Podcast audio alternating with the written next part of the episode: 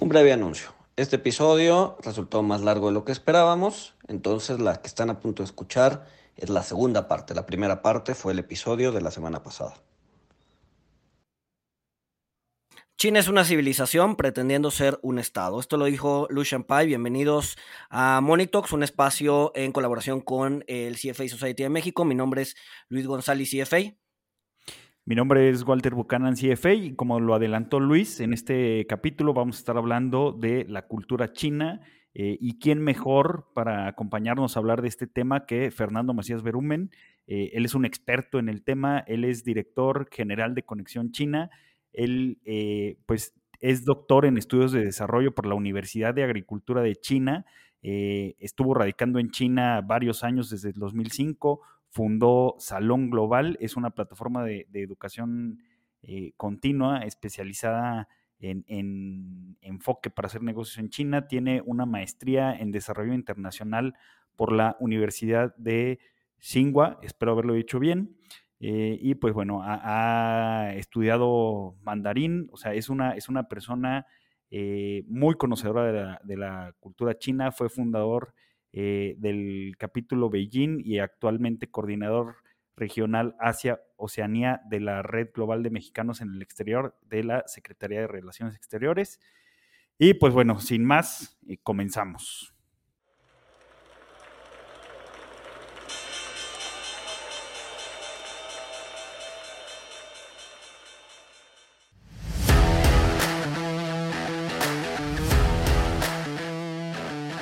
Monito, el otro lado de la moneda.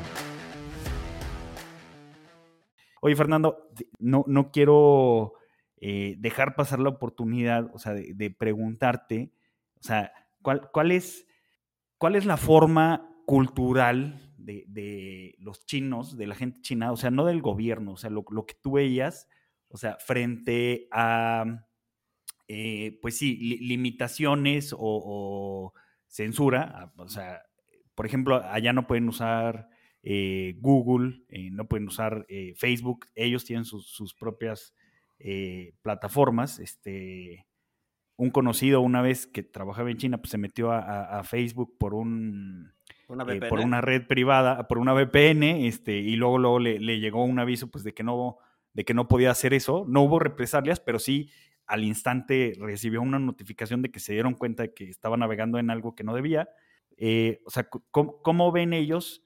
¿Lo justifican? ¿No lo justifican? Eh, ¿Cómo ven ellos todos estos temas que en, Occidente pesan mucho, ¿no? Ah, ¿cómo te van a limitar? ¿Cómo te van a censurar? Eh, ¿cuál, ¿Qué es lo que tuviste allá?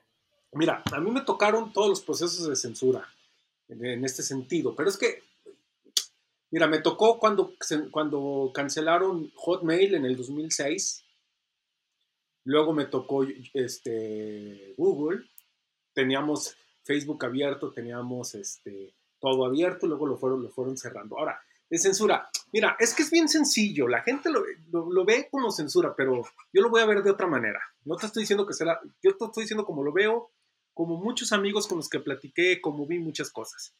¿Quién quiere Facebook? ¿Quién quiere Instagram si tienes WeChat? O sea, Facebook es una cosa del pasado, desde hace muchos años. Yo, tengo un podcast que de repente hablo de libros. Eh, libros que ya leí, los comento con mis vivencias, etcétera, etcétera. Hablo un poquito de emprendimiento, de nuevas tecnologías que me gustan mucho, eh, de, pues, de, cosas de, de, ese tipo. Va más por ahí, cuestiones del cerebro y cosas de ese tipo. Son mis hobbies. Pero hay un libro que se llama eh, Las superpotencias de la inteligencia artificial, de, este, de, de Kai Fu Lee. Y ese libro yo lo leí justo, justo después de haber estado en Shanghai, Beijing, Shenzhen, Guangzhou, Hong Kong, haciendo toda la, me tocó, tuve la oportunidad de hacer toda la, agenda de negocios, de innovación y negocios para Q Networks, que es la empresa de ciberseguridad más grande de toda Latinoamérica. Entonces a mí me encargaron que les, que les hiciera toda la inmersión en China, ¿no? Entonces estuvimos por allá. Entonces estuvimos en muchas empresas de muy alto nivel. Estuve yo además con mucha gente del área de, emprendimiento en todas estas ciudades, porque tuve que hacer las reuniones previas, etcétera, etcétera. Y luego de ahí volé y me quedé en San Francisco y estuve en Silicon Valley un mes estudiando, haciendo un curso de programación de, todo eso. Pero en ese inter sale este, este libro de Kai Fu Lee, que es las, las superpotencias de la inteligencia artificial, China, Silicon Valley y el resto del mundo. Y hay una parte donde dice, nadie se da cuenta, en el 2012, nadie, minimizaron en Estados Unidos, en Occidente minimizaron la aparición de WeChat, la primera super aplicación del mundo. ¿Qué es una super aplicación? En WeChat tú haces toda tu vida, toda. Es todo, todas las aplicaciones que conoces y las que no conoces están ahí adentro. ¿Sí? Tú puedes pagar tu luz, tu teléfono, puedes comprar, rentar un, bueno, pagar un boleto de avión, de tren, un hotel, eh, tu, tu súper, mm, mandas dinero a amigos, este, mandas regalos de cumpleaños, mm, haces videoconferencias, haces llamadas, haces trabajo colectivo, haces Ah, sirve como Tinder, sirve como, este, como todo. Haces todo ahí. Tú puedes salir con, con, este, con WeChat vinculado a tu cuenta de banco y no necesitas nada más para hacer tu vida. Puedes agarrar el metro, puedes comprar. Es más, es tan poderosa esa aplicación que Starbucks y todos ellos tienen sus aplicaciones embebidas dentro de esa aplicación. ¿Por qué? Porque WeChat se trata de no salgas de aquí, todo está aquí que WeChat es de Tencent, ya dijimos, Tencent es la empresa de videojuegos más grande del mundo, y etcétera, etcétera. Entonces. Pero es, es, control a más no poder, ¿no? Porque antes, bueno, Facebook, pues bueno, estás en Facebook y nada más te ven ciertos oligarcas, ¿no? Estás en Twitter y nada más te ven algunos otros oligarcas. Aquí te ve, pues tienes toda tu vida en una sola aplicación. No, no, y, y, además, además tú dijiste, Fernando, o sea, ¿a quién le interesa Facebook si tienes WeChat? Pero pues es que no puedes tener Facebook. No, ni, no, pero. Ni Twitter, o sea. Pero independientemente de eso, o sea, es que tú lo ves como occidental, no lo ves como oriental. No, no, no. O, sea, por eso, por, eso, por eso es la pregunta. O sea, ¿qué, qué opinan ellos? Ajá. O, o, ni o, a lo mejor lo que me estás explicando es que ni siquiera tienen opinión porque como tienen un sustituto que es mejor, o sea, que ellos lo ven como superior, pues ni siquiera les importa. Mira, Fíjate, es que son varias cosas. Eh, yo recuerdo, yo viví en la universidad, cuando yo estaba viviendo allá, mi, departamento, se veían las oficinas de Google desde mi departamento. Entonces Google sale un día que me hackearon las cuentas en que, el gobierno chino y sale, por, sale y se va a Hong Kong. Dice, yo me voy de China. La, la eh, vamos a ver, lo que dijo Google fue que era porque le estaban presionando para que diera información de sus cuentas. Pero yo acababa de leer, porque es algo que, sigo y que, me gusta leer. Me acuerdo, desafortunadamente no guardé ese, ese, artículo, este, pero yo acababa de leer que Baidu, que es la competencia, que es igual, si ustedes ponen, se ve igual que Google, que es la competencia china, era, en ese momento, tenía el 99% de las búsquedas en China y Google tenía el 1%. Era el más grande del mundo, pero en China nomás era el 1%. Era una vergüenza para Google. Entonces se salen de repente diciendo que porque el gobierno chino les estaba presionando. Eh, sí y no.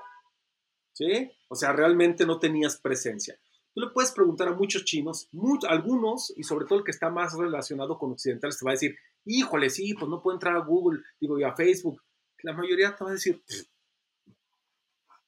es como si yo le digo a la mayoría aquí, oye, ¿conoces Kakao Talk? Me van a decir, ¿qué? ¿Yo para qué quiero eso? Oye, ¿conoces este WeChat? Pues yo para qué quiero eso? No lo necesito. Pero el occidental es el que dice, no, es que no podemos entrar, es que no tienen esa libertad. Y mira, a mí no me, a mí, yo, a mí me tocó hacer dos, dos, dos este, tesis, una maestría y una doctoral, con todo bloqueado en China. Y la pude hacer sin problemas. Y tenía que buscar información. Sí, algunas páginas estaban bloqueadas.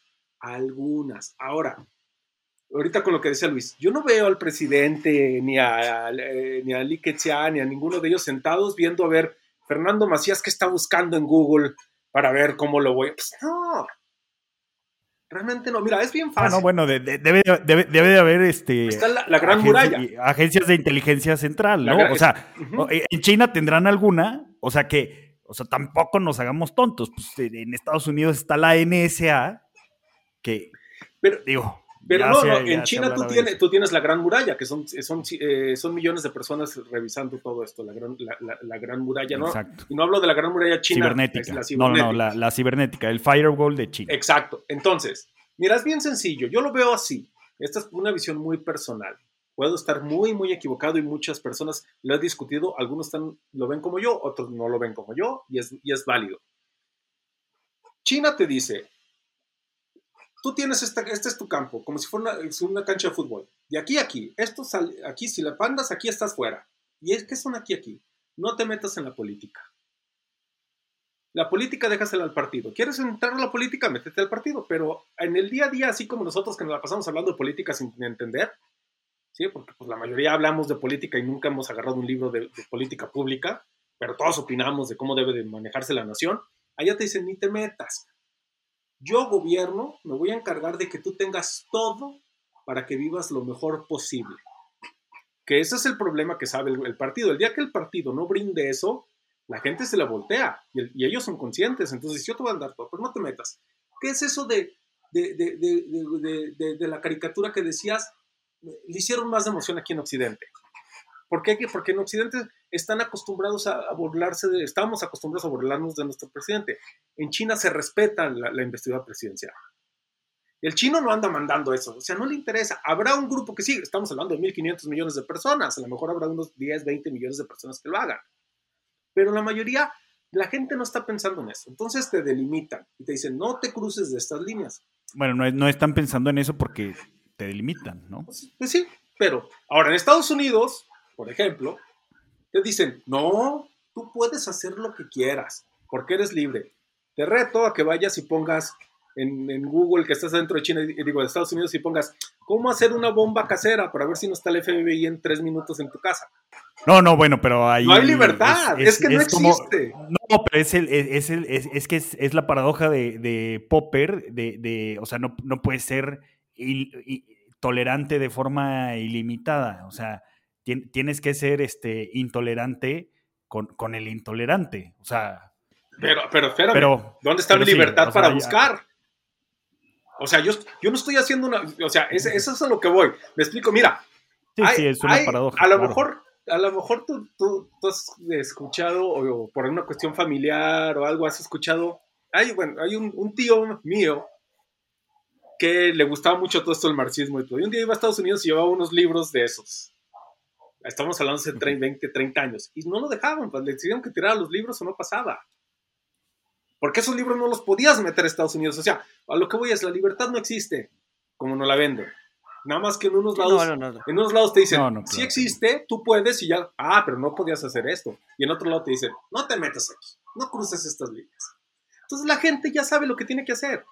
Mira, se hacen 28 mil, fíjate, 28 mil empresas de tecnología al mes en China, nuevas.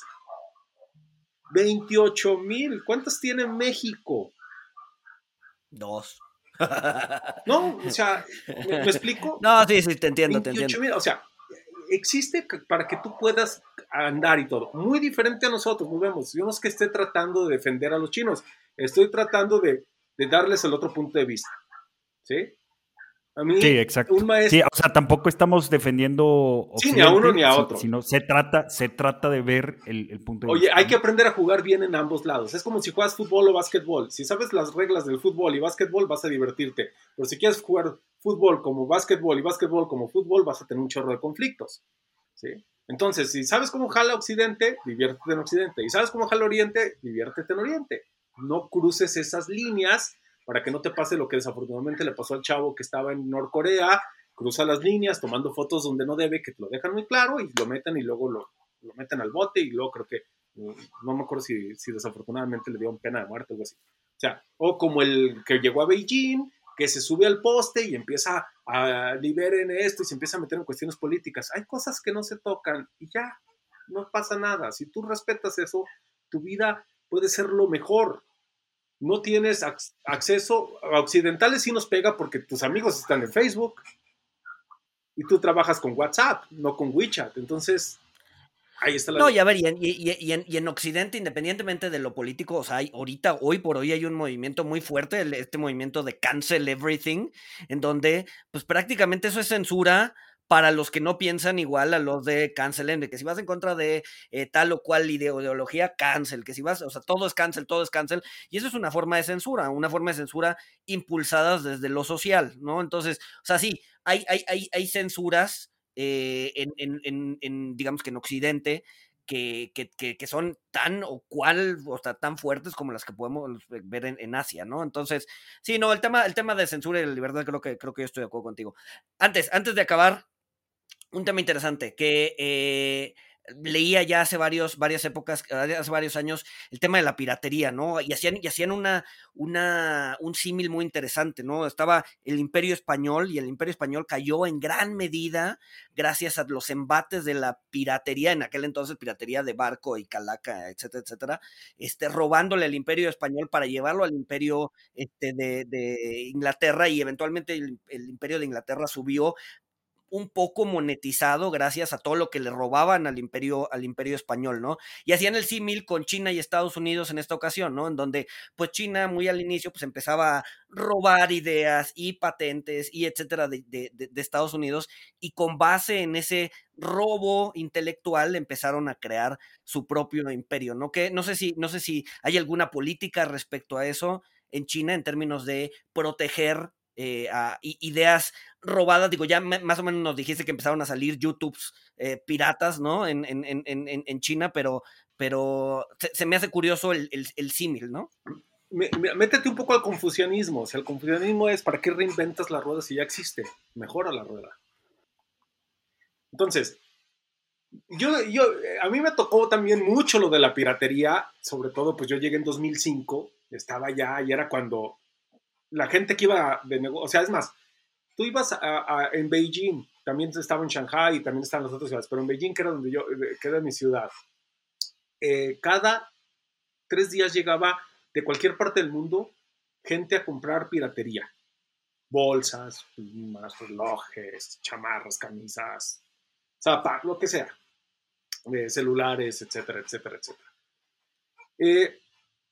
y este, no era mal visto. De repente le ponen, un, o sea, lo sabía Occidente, lo sabía, pero ¿por qué dejaba que hubiera piratería en China tan, tan sencillo? Porque estaban, todo lo hacían ahí baratísimo, les costaba una bolsa, les costaba dos dólares y te la vendían en 3.500 dólares este, Hermes o cualquier empresa que es lo que hace, ¿no? Pero te cuesta 10 dólares allá y vienen y te la venden acá en 30. Entonces decía, pues sí, me está saliendo en 10 dólares. Si la hago en otro país, me va a salir en 50 dólares, entonces pues la hago en China.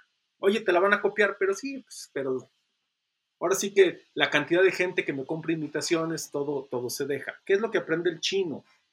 Cuando, desde que empiezan, me voy un poco más atrás. En el 78, cuando cambia el presidente que muere Mao y llega Deng Xiaoping y empieza todo este nuevo sistema, nueva forma de gobierno, en el 78 surgen en México. México se considera, Ciudad Juárez se considera la cuna de la globalización, porque es donde surge el concepto de maquilas. Ahí se inventan las maquilas como las conocemos hoy. Todo ese concepto de lugares y todo se inventa en Ciudad Juárez. Y viene de China un grupo a ver cómo funcionaban las maquilas. Entonces eso se las llevan a un lugar que se llama Chongqing. Chongqing es una ciudad conurbada que al día de hoy tiene más de 100 millones de habitantes. Entonces, está cerca de la, presa de las Tres Gargantas. Entonces ahí empiezan con todo este sistema de maquilas. Pero el gobierno chino tiene sus planes quinquenales y entienden algo. Dicen, te voy a dejar entrar a Occidente, te voy a dejar entrar, pero vas a cumplir ciertos requisitos. Entre muchos está transferencia de tecnología, que eh, los chinos este, eh, ocupen ciertos puestos directivos, etcétera. O sea, vas a ir preparando a mi gente. Y empezaron a robar, o sea, a copiar o a robarle, eh, o sea, empezaron a conocer y a aprender cómo se hacían esas, cómo se hacía todo eso. A diferencia de que aquí la gente sigue siendo maquila, pero nunca volteas a ver cómo se hace y crear tu propio maquila, no tienes que copiarle, pero crear lo tuyo, los chinos empezaron a crear sus propias cosas y empezaron a copiar. Entonces, o sea, lo que nos estás diciendo es que todas las fábricas y marcas occidentales sabían que esto iba a pasar. O sea, evidentemente, si me estás diciendo vas a poner directivos chinos, vas a hacer transferencia de conocimiento, vas a hacer, o sea, pues inevitablemente, pues al rato van a estar sacando los mismos productos, ¿Qué es lo que sucedió, es lo que sucede, pero con marcas chinas. Claro, lo que pasa es que no creyeron, los, los, occidentales minimizaron la cultura china y creyeron que iba a ser un poco más como Latinoamérica. Vamos, hacemos lo que, vamos, hacemos, pero ellos no. Mira, ¿cuál es la diferencia que yo veo entre países y tiene que ver?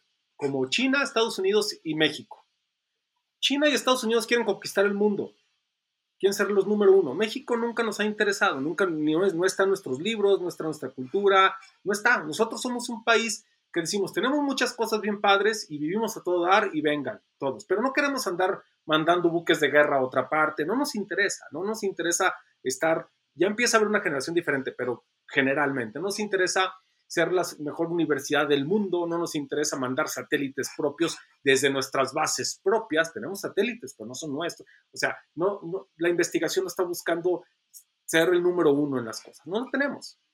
Lo ves en los estudiantes, yo doy clases y ves en diferentes universidades de repente y ves que el chavo le da flojera hasta leer. En cambio, el chino, de mis compañeros querían ser el próximo Bill Gates, Steve Jobs, y todo. ¿Cómo lo haces? Copiando la forma. ¿Cómo surge Xiaomi?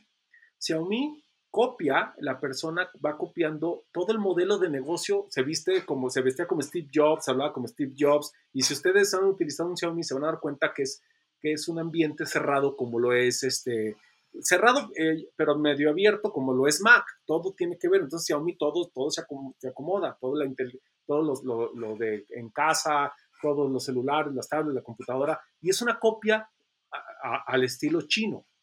Pero eso era lo que iban buscando. Al occidental le convenía porque era barato. Y ellos creían que iban a... y ellos creían que era el proceso del occidental era, entramos así, empezamos, los chinos empiezan a ver el billete y luego metemos la democracia y como siempre nos sentamos con el grupo de poder y administramos. Pero se toparon con que les dijeron, no. Así como lo hicieron con Rusia con la perestroika. O sea, ¿cuál fue el error que tuvieron los, eh, los rusos cuando tronaron la Unión Soviética? Que tuvieron el, el, el, grasnos, el grasnos, ¿no? ¿cómo se pronuncia ahorita? Y, o sea, soltaron lo político y lo económico. El chino lo entendió, soltó lo político, digo lo económico. Ahí sí le dio juego, pero lo político ni tocas ni te metes y te quedas en tu país. Yo sigo dirigiendo. Entonces, llega un momento que China, hay un dicho que dice, antes China le tenía al león, Después quería ser como el león, ahora quiere ser el león.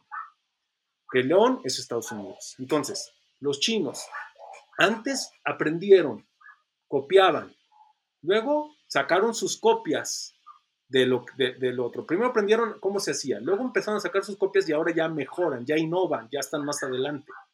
Mucho más adelante, o sea, es lo que les decía. Cuando yo llego a Silicon Valley y vengo de ver lo que se está haciendo en, China, dices, es que Silicon Valley ya está detrás y se me enojan en Silicon Valley me dijo un profesor de Stanford, es que estábamos en una plática y dice, bueno, nosotros, nuestra plataforma, esto todavía no lo podemos hacer, pero estamos trabajando para lograr esto, esto, esto, esto. Y al final le digo, oye, eso que tú no puedes hacer, los chinos ya lo hacen. desde hace dos años. Y volteé y me dice, yeah, but that is evil. No, no, no. o sea, no me puedes decir eso. ¿Sí? ¿Cuál es la diferencia? Que en China, si sale un paper de inteligencia artificial, de algo nuevo, en Estados Unidos, en China al siguiente día ya lo leyeron los chavos que están metidos. ¿Sí? Ya lo leyeron. Sin embargo, en Silicon Valley no saben ni qué está saliendo en China.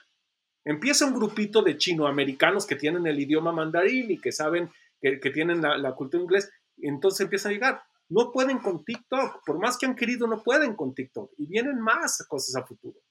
Pero TikTok es una de las cosas que están haciendo. Ya no fue un, ya TikTok no fue una copia de lo chino, digo, de lo gringo, de lo europeo, ya fue una invención china, porque viene de Douyin. Sí, ya, ya, ya ahí, ya, o sea, e, e, esto empezó copiando, eh, empezó, pues sí, podemos decirlo, este, ya lo ha dicho Rey Dalio y ya han dicho que pues, la, piratería pues, existe desde tiempos muy remotos, ¿no? O sea, empezaron copiando, pero después innovaron, ¿no? O sea, es como dicen, o sea, quieres, quieres desarrollo, quieres eh, eh, ser un, país desarrollado, pues no, no te pongas a hacer lo que están haciendo ahorita los países desarrollados, copia lo que hicieron para llegar a ser eh, países desarrollados. Que, Peter Thiel justo comparte esta idea de que pues China eh, a lo que está aspirando pues es hacer el próximo Estados Unidos con, con algunas diferencias, culturales. Como tiene que ser, pero, pero es que es eso, mira, las patentes, las patentes juegan en, en dos, ¿sí? O sea, los, los, los gringos o los norteamericanos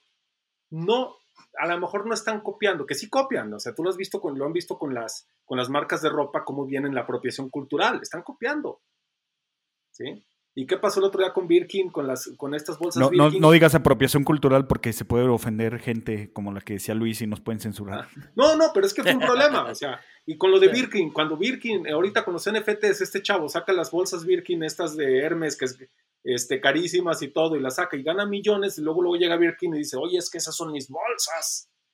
Pues sí, pero yo les puse colorcitos y las pinté porque yo soy un artista y no me puedes demandar. O sea, a lo que voy es, los, los, el grupo de occidentales y Occidente, tengámoslo muy claro cómo es para los occidentales. Latinoamérica no es Occidente, ni África es Occidente, aunque tengamos democracia y tengamos instituciones occidentales o occidentalizadas. Occidente es Estados Unidos, Canadá, Europa, Inglaterra y Australia, Nueva Zelanda. Todo lo demás no es Occidente. ¿Sí? Entonces, este, ellos están sentados en el, yo ya hice esto, no me lo puedes copiar entonces tú no puedes crecer. Oye, pero te está robando todo mi talento. O sea, tú te fijas todo el talento que Canadá ahorita me dice la gente, oye, es que a los, a los mexicanos nos están dando, pues sí, te está pidiendo gente ya preparada, te está, no te están robando un diseño, pero te están robando la gente que crea los diseños. Entonces están haciendo, están haciendo otra cosa, que será una discusión diferente, o sea, para, otra, para otro tema, pero a lo que voy es, los chinos voltean y dijeron, a mí no vas a decir qué copiar y qué no. Yo tengo un plan que no es tu plan los, los, norteamericanos y los europeos creían que era el plan, estaban bien felices y cuando se dieron cuenta que no era el plan es cuando empiezan los choques. Subestimaron, o sea, totalmente. subestimaron totalmente a, a los chinos. A, digo que en retrospectiva pues es muy fácil sí, ¿no? sí, este, sí. decirlo, pero o sea, con lo que nos estás platicando, sea, pues creo que sí era evidente que, que, que, que o sea, pues le, les iban a robar este o sea, se los entregaron en bandeja de plata y pues, los subestimaron. Pero pues es que es un poco lo que pasó en Japón. O en Corea del Sur. No más que los, los norteamericanos tienen bases en Japón y en Corea del Sur. Pero en China, ¿no? O sea, sí, sí, se, claro. se, les salió de... No, los, los, los, se les salió de las manos. No, no, no, es que los chinos aplicaron eh, con excelencia pues, la, la frase atribuida a Picasso de los buenos artistas copian, los grandes roban, ¿no? Y pues ya, o sea, ya tienen innovación propia y, con algo puntual que lo podemos ver, que hay un debate importante de seguridad y varias cosas, es con la tecnología 5G. No, pero, pero es que esa, esa mira, el debate, y, y yo tuve mucho que ver eso, dos, hace, justo antes de la pandemia estuve muy metido en eso, el debate es porque ellos iban muy detrás, muy detrás. Estados Unidos iba detrás de Huawei, pero kilómetros, kilómetros. El Tíbet tiene 5G, el Tíbet no sé si sabían que hay una antena 5G en el Tíbet. ¿Sí? No, no sabía. Iban kilómetros detrás. No, no, ni yo. no había manera de que los norteamericanos con su tecnología alcanzaran a los chinos. Por eso los tenían que frenar. Hay investigaciones de, de, de, esta, de Inglaterra donde realmente revisaron a fondo todo el, todo el software y el hardware de, la tecnología 5G para ver si había algo. No encontraron nada. No hay nada. Pero ese es el problema. Entonces, ¿dónde queda esa libertad? Ahí, ahí estamos, ¿no? ¿Dónde está esa. Está la libertad mientras a mí... No, no, pues es que lo, te lo dijo el profesor de, de, Stanford. It's evil. Para ellos, porque no es de ellos. Porque si fuera de ellos, no sería evil. ¿Sí? Sí, claro. O sea, no, no, sería democratizador. Yo lo que voy es a lo ya siguiente. No, no tenemos que satanizar lo que está sucediendo. Tenemos que comprender lo que está sucediendo. ¿Sí?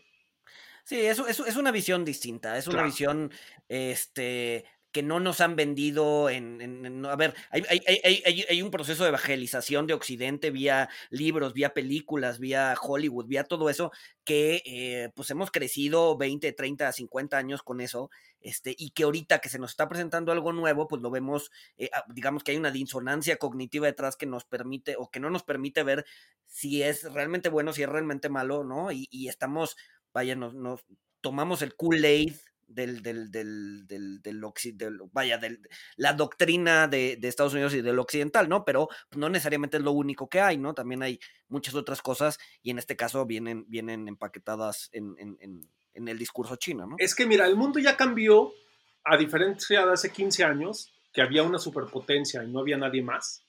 El mundo ya cambió a que hay dos superpotencias o incluso tres, porque ahorita pues, la bronca que está con, en, entre Rusia no es, una, no es un problema de Rusia, de Rusia con, con su vecino, ahorita este, con Es que decir ¿Ucrania? Crimea, pero no es Crimea, es Con Ucrania. Ucrania, sí, sí. con Bueno, Ucrania. pero, pero ahí es potencia militar, no, no es potencia económica. Y, y China y Estados Unidos, o sea, Por son eso. tanto potencia económica Y como militar. militar. Claro, pero lo que voy es esto. El problema no es entre. El problema real no es, no es Rusia o Ucrania, es Estados Unidos con Rusia. Nos lo están vendiendo que es Rusia Ucrania. Ucrania no tiene. Ucrania no pinta, digo, en buen plan. O sea, los que quieren estar ahí dando lata son nuestros queridos vecinos. Entonces, ellos vienen, también en Rusia se están haciendo cosas bien interesantes en cuestiones tecnológicas, pero no lo vemos porque lo desconocemos. ¿sí? A lo mejor está muy detrás de un Estados Unidos-China económicamente hablando, que cosa que está sucediendo diferente en China. China tiene una ventaja, tiene territorio, tiene población y tiene dinero. Entonces, Pero a- ahora Rusia, Rusia y China están teniendo, ¿cómo, cómo le, cómo dices esta palabra? sheet. Este, Rusia y China sí, están sí. teniendo one. Ellos tienen relaciones conjuntas, de hecho, relaciones militares conjuntas. Están haciendo, o O sea, sea, son, son compas. Pero es que mira, volvemos. Eh, yo, yo, yo lo vería de la siguiente manera con, con- con los chinos. O sea, entiende lo que está sucediendo con ellos. No puedes estar a favor o en contra. No se trata de estar a favor o en contra. Es comprenderlos, conocerlos. ¿Por qué? Porque, porque China es nuestro, después de, de- de- de los miembros del TEMEC, China es nuestro principal socio comercial. ¿sí? Entonces, es nuestro segundo, nuestro tercer, eh, el tercer país al que exportamos, digo, después de Estados Unidos y Canadá, y, al- y el del que importamos, después de Estados Unidos. Entonces, tienes que conocerlo. ¿Por qué? Porque tienes, estás haciendo negocios, ¿no? No, juz- no hay que prejuzgar. Puede que no te guste, puede que llegues y digas, no es lo que yo quiero, muy válido, pero conócelo. Porque estamos negociando con ellos cada vez más. O sea, eh, el proyecto de Lida Ailu es, es un proyecto que, que va a tener sus altibajos porque también va a ser el choque de civilizaciones, el choque de culturas. Eh, acaba de salir por ahí un- una, noticia que, que en un país eh, africano, en la hora de la negociación, eso es por desconocer las negociaciones, la forma de negociar con los chinos, a la hora de la negociación, hicieron ellos un, un aeropuerto, no han pagado, entonces los chinos se sentaron ahorita en el aeropuerto y tiene bandera china. ¿Sí? Pero bueno, esas son las cosas que tienes que aprender a la hora de negociar. ¿Quién- ¿De quién es la culpa? ¿Del chino? Porque es un llevado? No, es del que negoció con los chinos porque no supo poner las limitaciones. ¿Sí? Claro. Pero claro, no vas No, a, a ver, tener es que- culpa tú.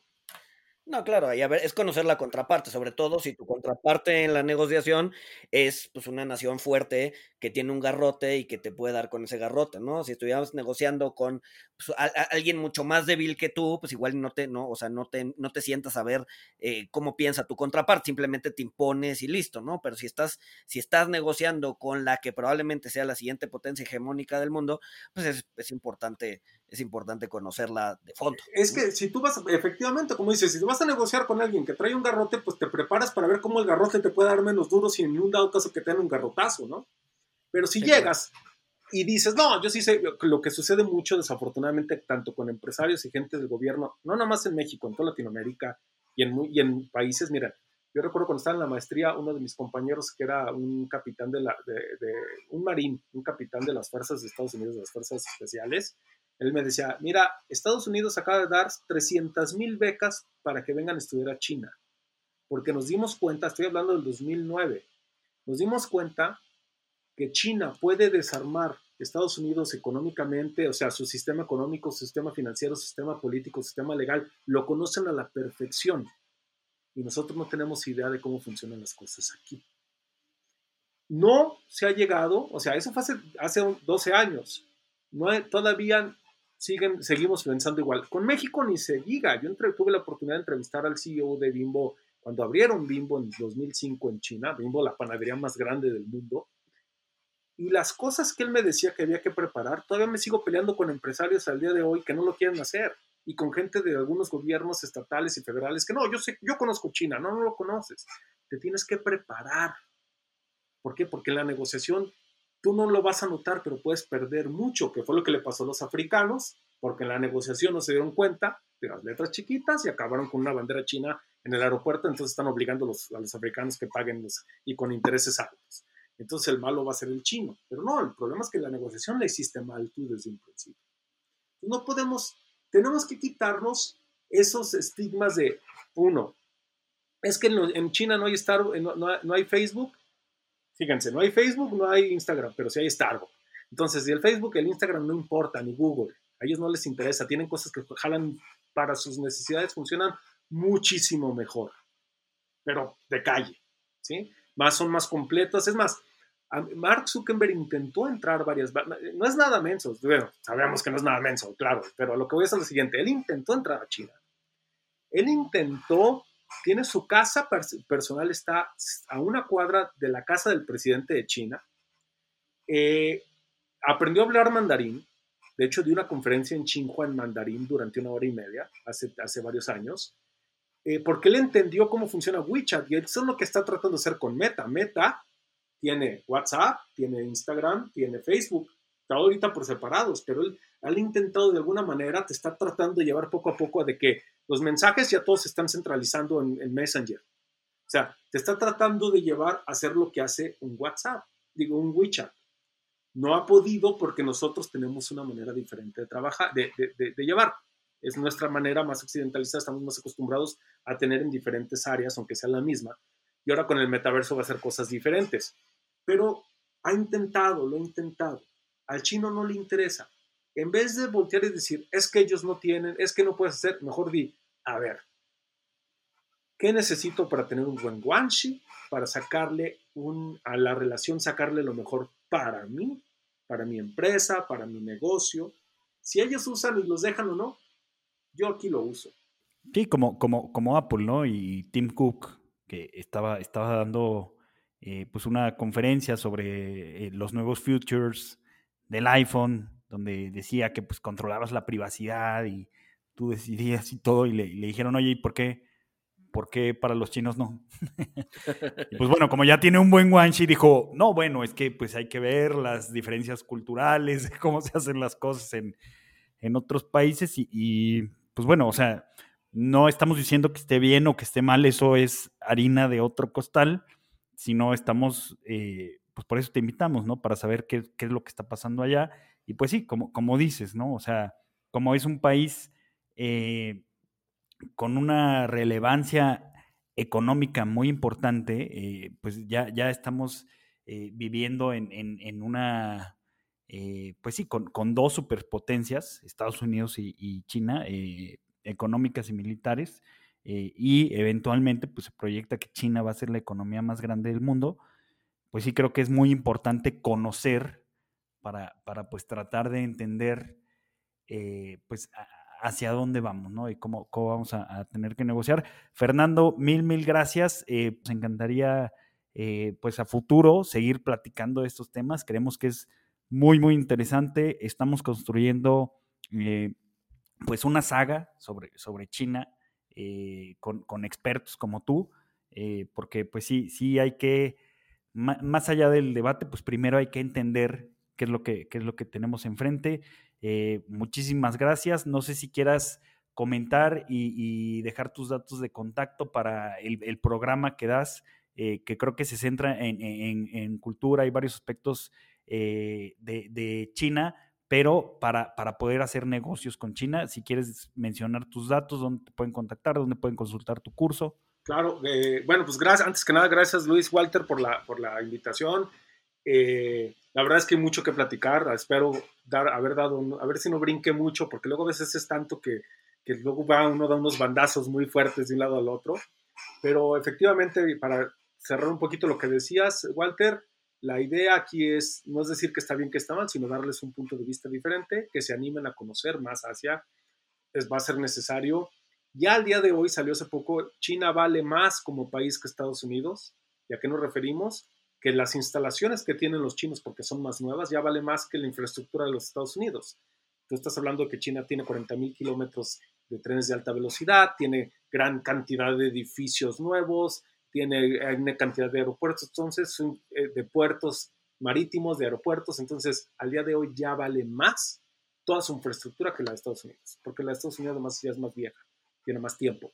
Ahora, Eh, pues nada, como les comentaba, tengo un podcast que se llama Desde las Hojas, que está en, este, en Spotify todo. Hablo sobre libros, comento de emprendimiento, de nuevas tendencias, hablo un poco, les decía, les hablaba mucho de este de, del libro de Kai Fu Lee, es interesante, creo que lo pueden checar para ver un poquito las diferencias, ya basándome también en lo que dice Kai Fu Lee y dando mi experiencia a partir de ahí.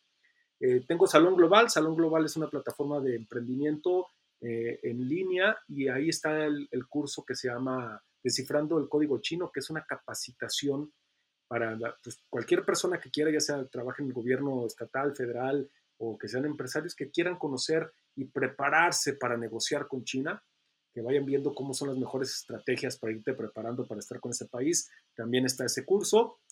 Me pueden seguir en, tengo mi canal de YouTube que es Fernando Macías B. Y, y, bueno, pues ahí me pueden contactar también en Instagram, fernando.macías.verumen. Entonces, pues ahí me pueden mandar cualquier tipo de mensaje, eh, me pueden contactar. Todas, todas estas páginas tienen pues los links de contacto para, para poder platicar. Y pues nada, agradecerles la, invitación nuevamente. Fernando, pues mil, mil, mil gracias. Este, eh, si nos permites, luego seguramente tenemos una, una segunda invitación cuando, cuando este, China haga algo que no entendamos. Seguramente tú nos vas a poder clarificar qué onda. Y pues sin más, nos escuchamos el siguiente miércoles. Saludos. Hi, I'm Mirella. And I'm Fede. Welcome to Boteco Talks, a platform where we have bar style conversations about topics relevant to personal finance and investing. We're two strangers who matched on Bumble and are now friends, figuring out our finances through this podcast. Boteco Talks' aim is to pull back the curtains on these seemingly complex subjects and talk about them as we would with friends at a bar. Every week, we're going to be sharing stories, breaking down ideas, and maybe even challenge some of the assumptions that you may have about personal finance. So join us at Boteco Talks.